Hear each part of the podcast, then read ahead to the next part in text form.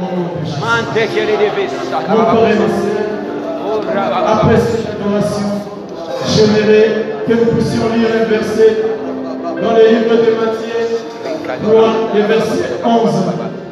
Nous lisons la parole du Seigneur au nom de Jésus. Moi je vous baptise d'eau pour vous amener à la repentance. Mais celui qui vient après moi est plus puissant que moi.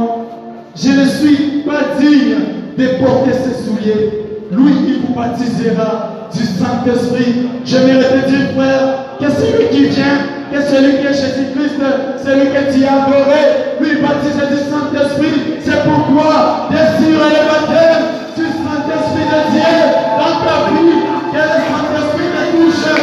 Oh, manifeste. Jorge